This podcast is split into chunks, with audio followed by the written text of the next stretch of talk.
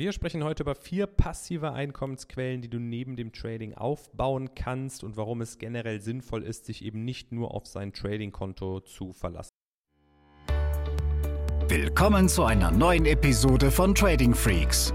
Hier bekommst du tägliche Trading-Tipps und das nötige Fachwissen für deinen Weg zum erfolgreichen Trader.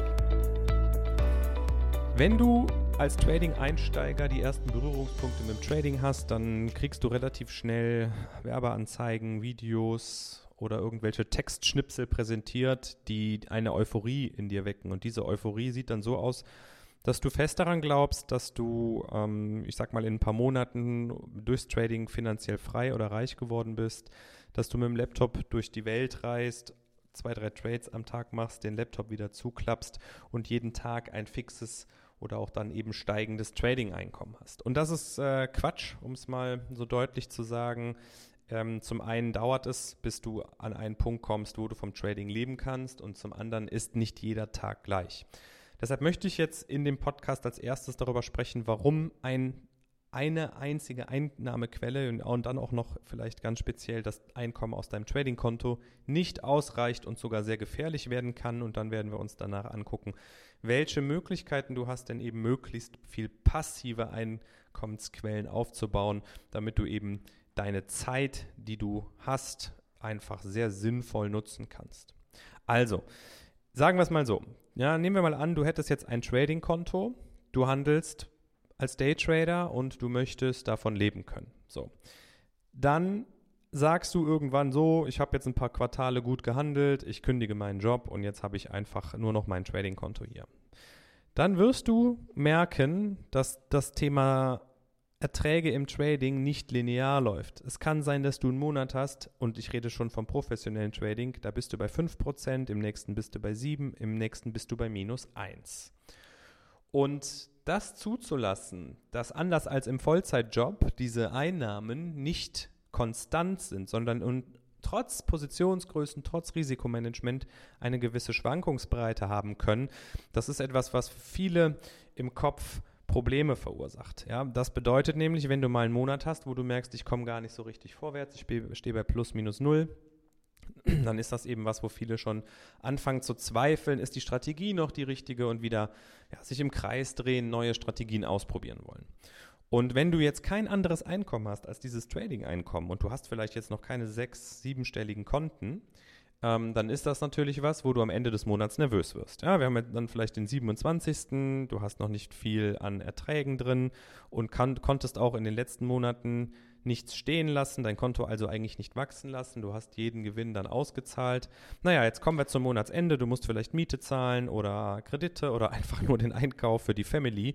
So, und schon musst du an dein Kapital dran, was du ja nachher brauchst, um schneller zu wachsen. Ja, das ist der eine Grund. Der zweite Grund, warum Trading alleine als Einkommen nicht ausreicht, ist, dass es sogenannte Flash Crashs gibt. Flashcrashs kommen selten vor, aber es reicht, wenn sie einmal in zwei, drei Jahren vorkommen oder generell nur einmal in deiner Trader-Karriere. Erinner dich an 2015, Schweizer Franken-Crash. Hatte niemand auf dem Schirm. Äh, die Notenbank sagt, wir koppeln uns nicht mehr an den Euro. Der Schweizer Franken hat in wenigen Minuten so eine krasse, äh, Sekunden sogar, so eine krasse Stärke entwickelt, ähm, dass selbst die Leute, die jetzt irgendwo im Schweizer Franken-Trade unterwegs waren, ähm, die mit Stop-Loss gehandelt haben, dennoch an ganz bösen Stellen ausgestoppt worden sind. Es gab reihenweise Privatinsolvenzen und ähm, da kann man den Leuten nicht mal einen Vorwurf machen, ja, weil sie hatten einen Stop-Loss drin, aber bei so Risiko-Events, wo ein Asset vielleicht 20, 30 Prozent ähm, in wenigen Minuten abstürzt, reicht auch weniger, ja, bei einem gewissen Hebel reichen 5 oder 10 Prozent, da hast du keine Garantie, dass dein Stop-Loss an der Stelle ausgeführt wird, wo du es eigentlich haben wolltest und äh, kommst dann in den Margin Call rein. Und früher war es sogar so, dass du noch eine Nachschusspflicht hattest. Das ist jetzt für viele private Trader äh, zum Glück abgeschafft worden. Ähm, aber das war eben und ist immer noch ein, ein Risiko. Und dann kannst du der beste Trader der Welt sein, wenn dich so ein Flash Crash trifft und dein ganzes Vermögen auf diesem Konto war, dann hast du ein Problem. Dann haben wir noch den Zinseszinseffekt als Grund. Wenn ich jeden Monat an mein Trading-Konto ran muss und da 5, 10, 20.000 Euro runternehmen muss, dann ähm, mache ich den Zinseszinseffekt kaputt. Und das ist ja eigentlich die größte Waffe, die wir im Trading haben. Ja? Je länger du es schaffst, eben nicht an dein Trading-Konto zu gehen, die Gewinne stehen zu lassen, desto stärker vermehrt sich eben das Kapital durch diesen Zinseszinseffekt. Und last but not least, und das geht so ein bisschen mit dem ersten Punkt einher, das Thema Kopfsache. Für mich war es wichtig, weitere Einnahmequellen zu haben. Natürlich wird man manchmal gefragt, warum verkauft man eigentlich Trading-Ausbildungen? Das ist für mich die perfekte Ergänzung zum Thema Vollzeit-Trading. Ich bin übrigens einer der ähm, Trader, die nur eine bis zwei Stunden am Tag handeln. Ich habe also auch noch viel Zeit, mich um weitere Einnahmenquellen zu kümmern und kann mit dem Business, was wir mit Trading Freaks, was wir aufgebaut haben, über die GmbH einfach die Gehälter von mir und den Mitarbeitern zahlen und alles, was über die, die Trading-Konten reinkommt, möglichst lange stehen zu lassen. Und für mich ist es vom Kopf wunderbar zu wissen, da sind weitere Einnahmequellen. Und so kann ich es einfach auch gut aushalten. Und das ist in diesem Monat der Fall, dass ich einen Monat habe, wo ich bei plus minus null bin. Also das sind eben in Summe Dinge, warum es nicht ausreicht oder Schwachsinn wäre, sich auf eine Einnahmequelle oder auch nur ein Trading-Konto zu verlassen. Ja, und deshalb, und darum geht es jetzt, wollen wir gucken, was kannst du denn noch konkret tun, um links und rechts Einnahmen aufzubauen. Im ersten Schritt ist so der Klassiker. Ja, passives Einkommen kann ich natürlich auch aus Immobilien, aus Immobilienerträgen ähm, erzielen. Und wenn man mit dem, mit dem Thema Immobilien beginnen möchte, dann reicht es teilweise auch aus, mit einem Eigenkapital von 10.000, 15.000 Euro, ja, eine kleine, hässliche 1,52 Zimmer Wohnung in einer guten A- oder B-Lage zu kaufen. Ich kann die vermieten, ich kann die verpachten. Ähm, es reicht natürlich am Anfang vielleicht noch gerade so für einen neutralen Cashflow. Man wird mit wenig Eigenkapital da noch nicht den großen Gewinn daraus erzielen können. Aber für alle die, die viel Einkommenssteuer zahlen, macht euch mal schlau. Ihr könnt natürlich auch gerade, jetzt ich rede jetzt mal von den in Deutschland ansässigen ähm, Arbeitnehmern, die viel Steuern zahlen, gerade über die Einkommenssteuer. Ihr könnt ja durch eine geschickte Steuergestaltung über das Thema Immobilien, über das Thema Erhaltungsaufwendungen unter Beachtung der, der äh, bekannten Grenzen und Abschreibungsregeln auch dann ähm, ja zum Beispiel euch Einkommensteuer wiederholen. Dann gibt es noch die Möglichkeiten, äh, natürlich neben den klassischen Immobilien Garagen zu kaufen und zu vermieten. Ihr habt vielleicht aber auch irgendwo ein, ein Haus oder eine Wohnung, wo ihr temporär über Airbnb äh, Zimmer vermieten könnt. Ja, das sind also alles Möglichkeiten, um aus dem ersten, aus der ersten Quelle, den, den, dem Immobilienthema, noch Einnahmen und Erträge zu erzielen. Das zweite ist vielleicht auch noch relativ geläufig, das sind die Dividendenerträge. Da sage ich aber bewusst, das richtet sich vielleicht eher an die Leute, die schon ein Vermögen über 100k haben oder in dieser Größenordnung, wo man sagen kann, okay, ähm, ich muss nicht alles ins Trading investieren, ich kann auch einfach über ganz langweilige Aktiengesellschaften, die aber eine sehr gute Konstante im Thema äh, Dividendenausschüttungen haben, konstante Erträge erzielen. Was ich zum Beispiel gemacht habe, ist, dass ich mich bei Google schlau gemacht habe. Ich habe einfach ange angegeben äh, Dividendenkalender oder die 20 besten Dividendenaktien aus Europa, die 10 besten Dividendenaktien aus Deutschland, die 10 stärksten Dividendenaktien aus den USA und habe mir darüber Inspiration geholt. Ja, dann ist mir eben wichtig, was haben die für ein Geschäftsmodell? Was ähm, verstehe ich das auch, ja, das ist mir wichtig, dass ich nur in Dinge investiere, so wie Warren Buffett es macht, wo man das Geschäftsmodell einfach versteht und ganz einfach gesprochen sagen kann, jo, die wird es in zehn Jahren auch noch geben, die haben vielleicht einen starken Burggraben, ja, gewisse Patente, Marktmacht etc.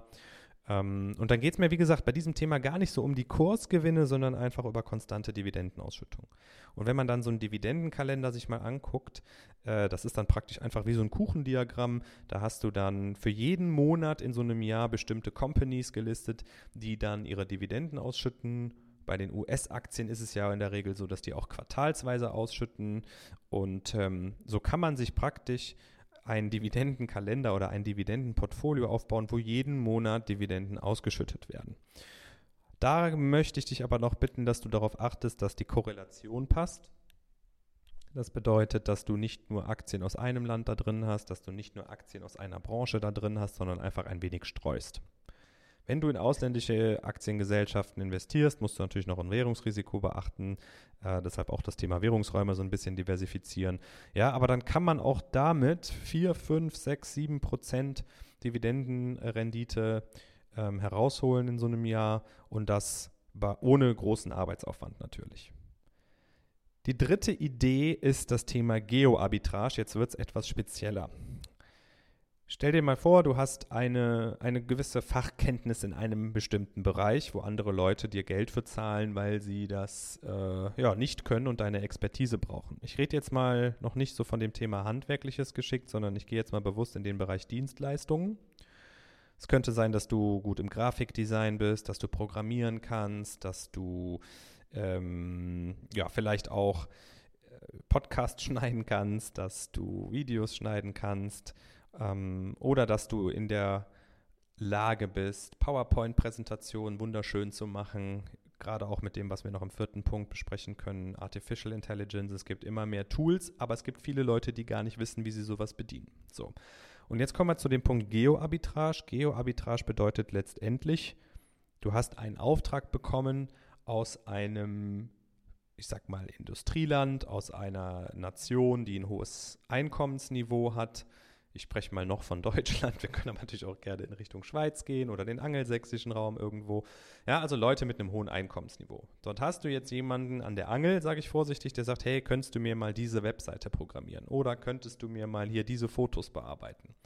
So, und jetzt geht es darum, dass nicht du das machst, sondern dass du praktisch wie ein Vermittler diesen Auftrag nimmst und an eine Person übergibst, die vielleicht in einem Niedriglohnland sitzt, die sich einfach auch mit weniger zufrieden gibt, einen geringeren Stundenlohn haben möchte, damit trotzdem super glücklich ist und du da das Projekt erarbeiten oder abwickeln lässt. Ja, du bist also praktisch das, was der Broker im Trading ist, bist du jetzt hier beim Thema Dienstleistungen. Ja, also klassisches Beispiel dazu in den USA sagt jemand zu dir oder in Deutschland, hey, pass mal auf, ich brauche hier eine ähm, neue Landingpage für meine Internetseite, ich zahle dir 1000 Euro dafür. So, und du sagst, hey, ich habe eigentlich ja das Thema passives Einkommen, ich will jetzt gar nicht 10 Stunden daran arbeiten, ich gebe das einfach weiter.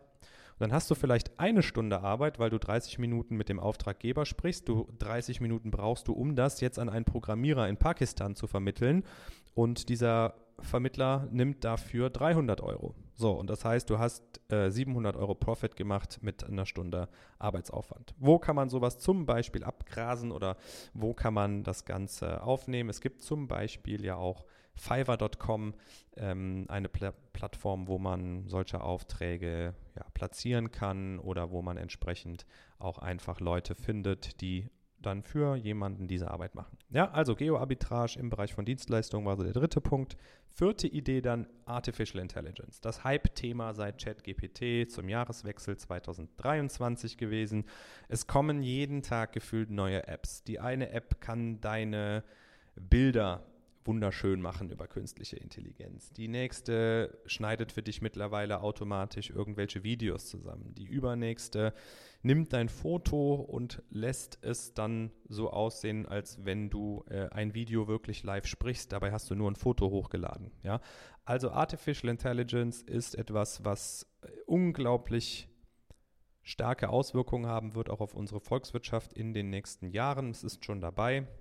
Jetzt sind wir gerade in so einer Phase, wo viel kommt, wo viel auch wieder gehen wird. Die Leute, die sich jetzt damit beschäftigen, die das beherrschen, die einzelnen Programme beherrschen, die werden in den nächsten Jahren auch da äh, Arbitrage betreiben können, Vermittler sein können, weil viele Leute es eben nicht können. Deshalb sage ich aktuell, die meisten Artificial Intelligence Tools werden in den nächsten drei bis vier Jahren keine Menschen ersetzen, sondern im Gegenteil, es wird die Produktivität steigern und es wird immer Leute geben, die in der Lage sind, mit diesen Tools einen Mehrwert für andere zu schaffen. Es gibt aktuell diverse junge Leute insbesondere, die bestimmte YouTube-Channels haben ja, zu einem Thema und ähm, über diese Artificial Intelligence Tools innerhalb von einer halben Stunde zwei, drei hochwertige Videos, ohne dass sie ihr Gesicht präsentieren müssen, kreieren. Die laden diese YouTube-Videos auf ihren Kanal hoch. Nochmal, sie zeigen dabei nicht ihr Gesicht. Das sind oft, oftmals irgendwo PowerPoint-Präsentationen, natürlich irgendwo schön gemacht. Dann kann man sogenanntes B-Roll-Material dazu packen und äh, du hast einen YouTube-Channel aufgebaut, wo du im ersten Monat vielleicht 500 Abonnenten hast und nach einem halben Jahr 10 oder 20.000 und dann, wenn du irgendwann mal so in Richtung Sechsstelligkeit gehst, ähm, dann fängt es nämlich an Spaß zu machen. Und du hast auch über Social-Media-Kanäle wie YouTube ein passives Einkommen.